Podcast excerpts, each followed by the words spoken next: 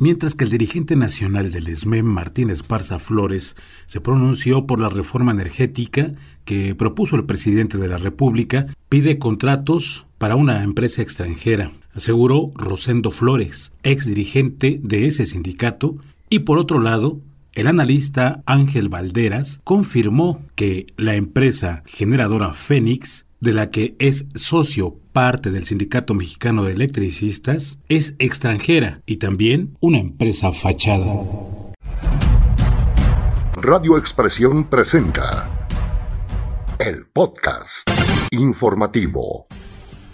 El anuncio de las jubilaciones pendientes por el presidente Andrés Manuel López Obrador, hecho el pasado 10 de febrero de este año ante el ex dirigente del ESME Rosendo Flores y no del actual líder del gremio Martín Esparza Flores, ha impactado la vida política al interior y exterior del ESME, pues las opiniones del interior y exterior han invadido las redes sociales y conversaciones de grupos políticos partidistas. Resolver lo de jubilaciones pendientes a trabajadores del Sindicato Mexicano de Electricistas.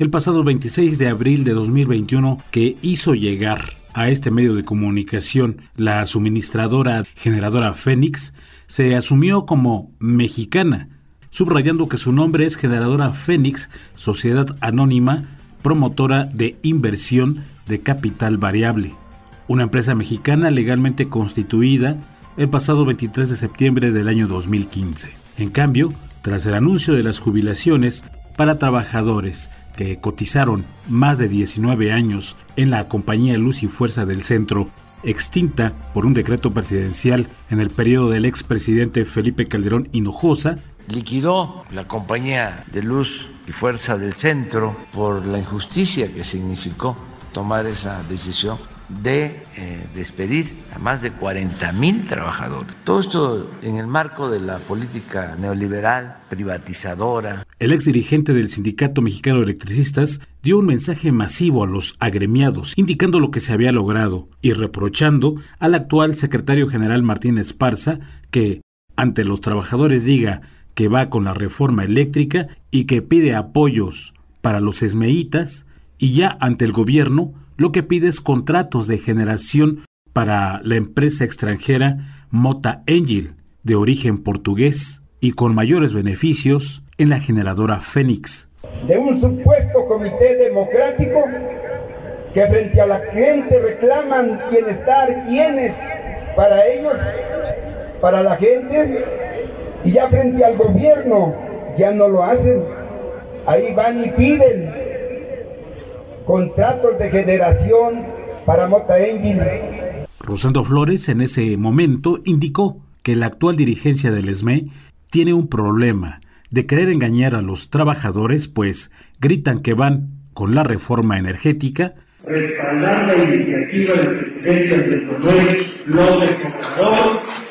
Y por otro lado, por escrito, reclaman más contratos para la transnacional. Trabajadores afectados. En dos momentos diferentes, en el mes de julio de 2021 y en enero de 2022, centenares de trabajadores se quedaron sin trabajo por alrededor de un mes, en ambos casos, debido a que no les fue renovado su contrato por la cooperativa LF del centro, financiada y conformada por los agremiados al ESME, con el argumento de que la empresa generadora Fénix no le dio más materia de trabajo al sindicato. En aquellos dos momentos, los integrantes del Comité Central, como es el caso del secretario de Fomento a la Salud y Previsión Social, Miguel Márquez Ríos, dijo que no era un asunto de la dirigencia sindical, sino de la misma empresa generadora Fénix, de la que por cierto son socios de manera minoritaria. No, somos socios. Sí, son socios. Somos socios, pero en ese momento lo hicimos para poder resurgir. Sos patrones, generadora Fénix, y nosotros somos trabajadores al servicio de generadora Fénix.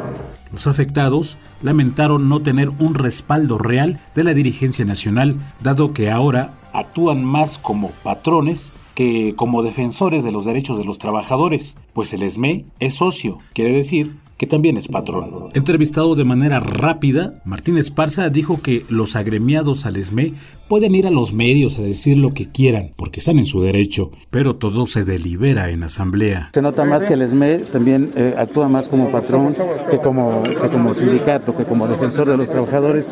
Dicen, pues ahora ya no hay con quién recurrir. No, pues aquí tienen la representación, que es en asambleas permanentes. El que vayan a los medios están en todo su derecho, pero aquí todo se delibera democráticamente a través de las asambleas. Y apuntó que están trabajando para que no se trunquen los contratos como ha ocurrido. De, no, al contrario, estamos buscando que haya ya más empleos permanentes. Generadora Fénix, empresa fachada.